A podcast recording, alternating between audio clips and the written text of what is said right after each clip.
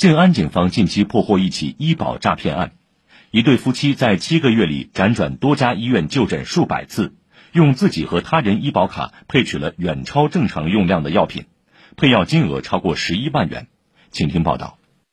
任某和裘某今年六十多岁，夫妻俩都患有高血压等基础性疾病。从今年一月开始，他俩几乎天天都要跑去医院开药，有时候一天甚至要跑好几家医院。医保监管系统监测发现异常，静安警方介入后查明，他俩在配药过程中采取多次多地就诊、每次少量配药的方式，在七个多月的时间里，走医保配取了一百多种药品，配药金额超过十一万元。静安公安分局芷江西路派出所民警陈浩介绍，这两人在明知违规的情况下，还多次使用亲属陆某等人的医保卡挂号配药。任某本身是自己是有需求的，因为他父亲和母亲。年龄都比较高，九十多岁不方便自己配药，所以他在自己配药的过程中，他发现可以代为配药，就产生了想要多开，从中牟利。